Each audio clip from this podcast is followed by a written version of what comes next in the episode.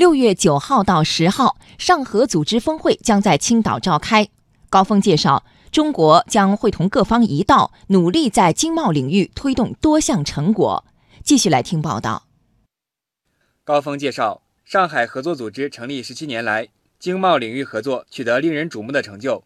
去年，我国与上合组织成员国贸易总额达到两千一百七十六亿美元，同比增长百分之十九，双方贸易往来更加紧密。二零一八年一季度，贸易额继续保持良好的增长势头，增幅达到百分之二十点七。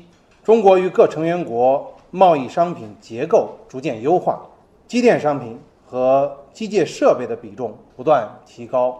高峰介绍，去年六月份，中方接任上合组织主席国以来，中方与各成员国共同努力，积极推进区域内贸易便利化、服务贸易、电子商务、跨境运输。海关信息交换、中小企业和智库交流等多领域务实合作取得了新突破。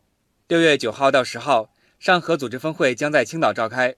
高峰说，中国将会同各方一道，秉持上海精神，努力在经贸领域推动多项成果。上合组织成员国将携手共同努力，积极推动青岛峰会在经贸领域达成令人鼓舞的共同举措，将区域经济合作提升到新的水平。